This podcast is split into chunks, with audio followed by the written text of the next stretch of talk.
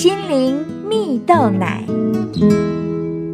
各位听众朋友，大家好，我是刘群茂，今天和大家分享你怎么说自己的故事啊？在真传媒网络平台上有一篇文章，叫做《故事说得好，心理更健康》。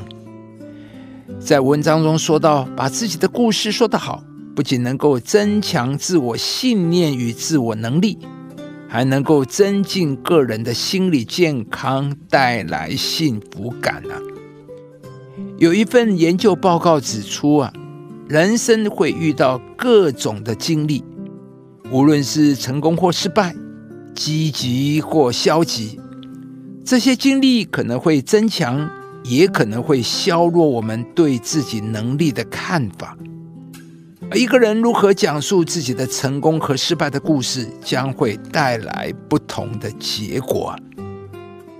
今日心理学杂志专家也表示，我们讲自己的故事，关系着我们怎么看自己、看世界。也关系着我们的幸福和实现个人目标的能力。在研究报告中显示啊，当我们在反思成功时，如果能够清楚阐述我们为了实现成功而采取的步骤，并且不忽视自己所做过的努力，将有助于提升自我能力，并继续在未来实现目标。而当我们在对自己或他人讲述失败的经历时，如果能够对自己克服挑战的能力给予肯定，并积极的面对逆境，将能够帮助自己在面对未来的挑战之时做更好的准备与应对。亲爱的朋友，你会如何阐述自己的故事呢？在文章的最后说道。那些能够在过去的挑战和逆境中找到正向意义的人，以及可以主动探索、认识自己，用开放式的思想和方式来讲述自己生活故事的人，不只能够比他人更成熟、更有幸福感，也更具备实现自我的能力和影响力啊！在圣经中，保罗曾经说过一句话。四面受敌却不被困住，心里作难却不致失望，遭逼迫却不被丢弃，打倒了却不致死亡。保罗的一生经历了各种各样的苦难和困境，然而当他向人阐述自己的故事时，他却能够说出没有任何困境可以打倒他这样信心的话语。保罗在面对人生的每个问题时，因着抬头仰望上帝，使上帝的能力成为他生命的根基啊！因此，他能够在挑战和逆境中找到正向的意义，看见力量和盼望，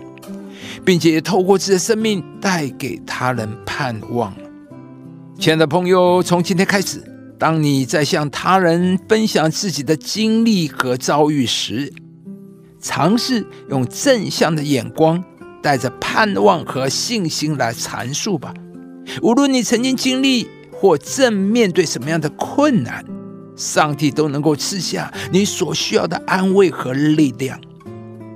并且上帝不只是要使你在困难中得胜，更是要使用你的经历去成为身边人的祝福。今天邀请你在面对困境时，抬头仰望上帝的能力。不止你自己要经历上帝要赐下的信心与盼望，而当你在和他人分享的经历和故事时，他人也必要因你的分享被祝福，重新得着力量与盼望。在那等候耶和华的必重新得力，他们必如鹰展翅上腾，他们奔跑却不困倦，行走却不疲乏。亲爱的朋友，如果您喜欢这支影片，邀请您于 YouTube 频道搜寻“心灵蜜豆奶”，并按下订阅，领受更多祝福和生活的智慧。